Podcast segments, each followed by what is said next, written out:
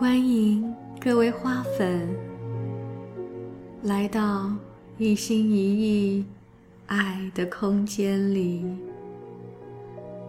听我为你读书，读这本由美国正念减压疗愈之父卡巴金教授所撰写的不分心初学者的。正念书。现在我们开始今天的篇章。第二部，持守的最后一部分。你不仅是自己编织的故事。也许你注意到了，我们编织的故事往往在利用过去的事作为证据，来支持今天的论点，强化它的正确性。例如，我们不够好，我们比任何人都了解真相。还有那些我们对当下发生的事件的解读，以及已经对自己讲了很多年的故事。然而，这些工作通常都不为我们察觉。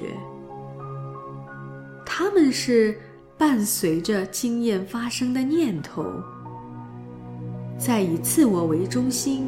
和自我沉迷的欲求中编织而成的。尽管这些故事具有某种事实的成分，但它们绝非完整、真实。真正的你远比你所建构的故事大得多，每个人都是如此。因此。我们并不需要一个更巨大的故事，而是必须看清这些故事的空性本质。虽然在某程度上真实，但毕竟故事不是终极的解释，不是究竟的事实。生命远比我们的念头宏大的多。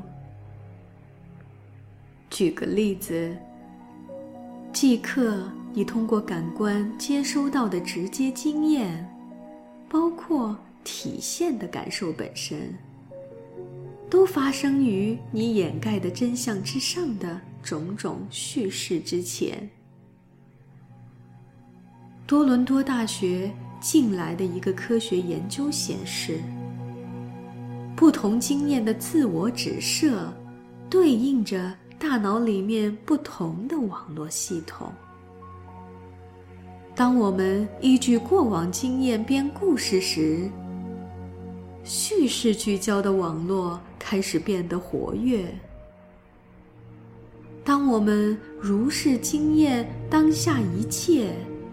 安住于身体之中，安处于即刻的感官经验中，完全没有叙事活动时，则被称为经验聚焦的另一个网络系统开始活跃。这个研究发现，受过正念减压训练的人，经验聚焦网络的活动量增加。叙事聚焦网络的活动量则减少，也就是说，正念练习会影响大脑处理经验的方式。在刚才的例子中，正念的影响发生在我们对生命划线的经验方式中，以及对这个经验产生的想法里。然而，经验聚焦并非优于叙事聚焦。想要创造整合且平衡的生活，两种聚焦都是需要的。但当叙事聚焦占优势时，尤其是在未被觉察的情况下，它会限制我们对自己的了解，以及对事物可能性的了解。叙事聚焦可以被想象成一般的默认模式。的确，它有时也被称为预设网络。一些研究指出，它就是我们什么事也没做时表现最活跃的脑区。我们越是训练自己活在当下，而不快速加以评价，就越能让自己以正念安住在身体经验中。越能将预设网络转换为经验聚焦网络，安处于当下。当你开始质疑自己编织的故事，开始探寻是谁在脑袋里说了这些话时，你很可能会发现自己对此一无所知。你真的什么都不知道。这个体悟本身就是一个重要的里程碑，它将让我们以一种崭新的自由方式与经验相处。但一开始，即使我们已领悟到自己并不真的了解什么，只是自认为了解。罢了，也仍然会感觉十分不完整。我们曾感到被各种故事互相拉扯，被生命的主导叙事所压倒。如今又体认到自己以往所相信的都变得不确定了，这。让情况更糟了。但事实上，这真的是一个非常好的征兆。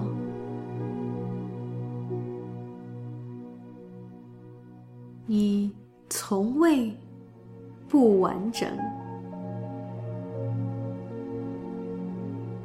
当我们感受到动乱与分裂时，会开始渴望以清明求真的态度检验生命与内心。这时，我们会发现某个长久被忽略或曾受挫的渴望，比如渴望拥有整合的人生，渴望经验完整。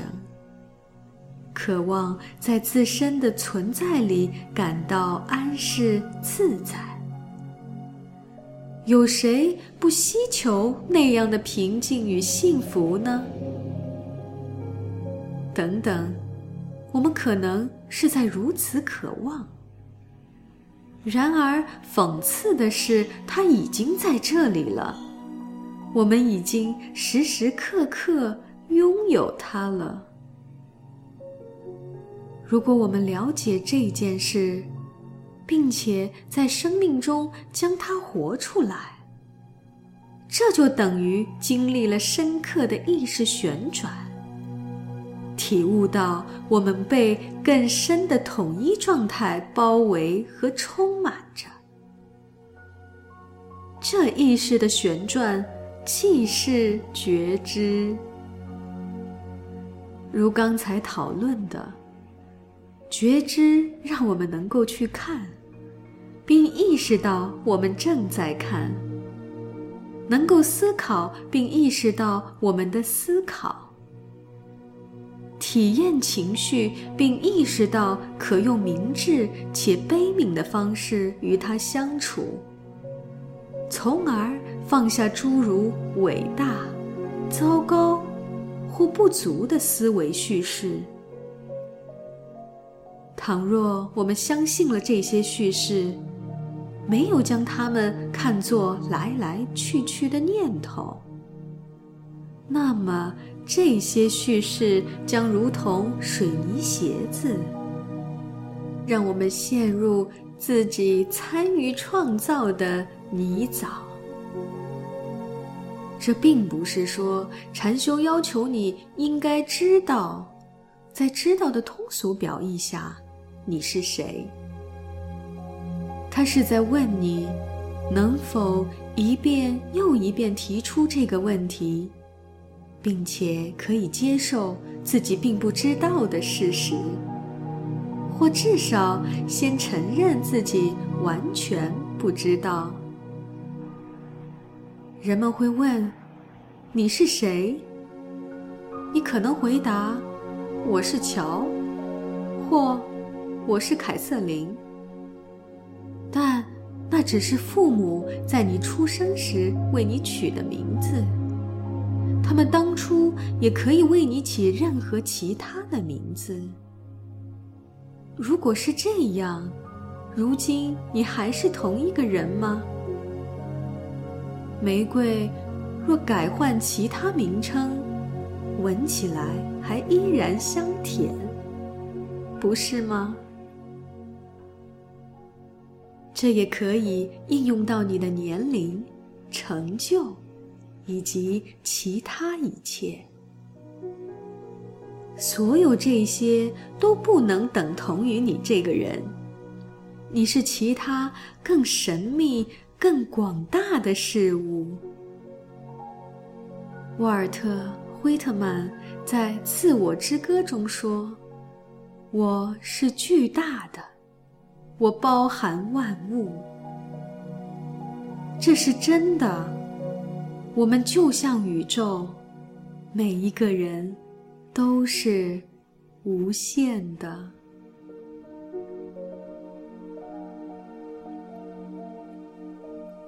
换个角度看，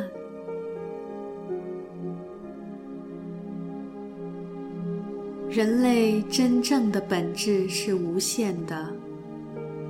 话虽如此，我们仍免不了经常回到不自觉的和未经检验的思维习性中，将自己看小、看扁。我们可能深深认同自己的思想与情绪，认同那些依据个人喜好建立起来的人生故事。正念的力量就在于它对生命基础元素的解释，尤其是我们深陷其中的自我认同，以及他们对自己与他人的影响，对我们认同并以应用的那些观念和看法的解释。正念具有价值。因为它让我们得以使用崭新的、更大的视角去观察那时刻变化的生命实相。它的可贵是因为，他看到了我们自身存在的奇迹与美丽。他看到，当人们带着觉知生活时，其存在、知道与作为。蕴含了多么大的可能！不知道是初学者之心的精髓。不知道不是什么糟糕的事，就像我们看到的，它是初学者之心的精髓。不知道本质上是对无知的诚实。不必为此感到羞愧，尽管有许多人这么想。当然，在团体、教室或学校里说我们不知道，的确有点令人害怕，因为我们并不想显得愚蠢，这是我们的思维习性。但是，再考虑一下。所有伟大的科学家都必须先承认他们不知道，并且将此牢记在心。如果不这么做，他们将无法发现任何有意义的事，因为新的发现和了悟只发生在所知和所不知之间的交界。如果心已经完全被已知占据，你便无法跃入另一种创造、想象或诗意的次元。也无法发现事物内在的隐藏的秩序。有备之心，也许你有这样的经历：别人发现了某些你遗漏掉的事，尽管你具备同样的条件。于是你问道。为何我没看到呢？也许你的注意力模式没有朝那特定认知敞开。也许因为每个人都有他们自己生命的轨道和制约，这背后的动力就好像是耕耘注意力的土壤，它决定了注意力的效能与接收度。路易斯·巴斯德曾说过一句名言：“机会垂青有备之心。”什么是有备之心？它是准备好的心，开放的心。他知道或直觉地感到自己有所不知。他质疑那些被默认的假设。想要穿透事物的表象和陈腐的自我陈述，去探寻真相。什么是有待你去发现的事物？也许你无法看见属于别人的有待发现的事物，但也许，只是也许。你可以看见属于你自己的、等着被发现的事物。所以，什么是你的那有待发现的？这是一个大问题，值得你好好思考，并把它纳为己有，让它渗入骨头，渗透你的每个毛孔，然后。让它引领你生活。向自己发问，或许会成为你一辈子的工作。诸如此类的问题还有：什么是我该走的路？什么才是我该做的职业？我的身体此刻究竟想要什么？甚至还有：是谁在禅修？你要持续滋养生命中的这些元素，把它们当作世上唯一有价值的事。你可能会说，这就是事实呀。不管怎样，你对这些问题的回答会随着时间而改变，日渐成熟。也许我们应该保持寂静。也许我们需要安静。也许我们应该全心全意的行动。对某些人而言，这个召唤可能是为他人服务，把他人的利益放在自己利益之前。就像那个从古希腊阿斯克雷皮斯时代开始，代代相传于医师之间的。希波克拉底誓言。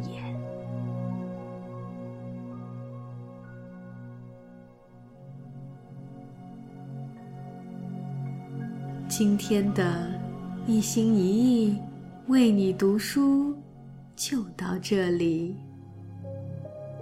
感谢大家的耐心聆听，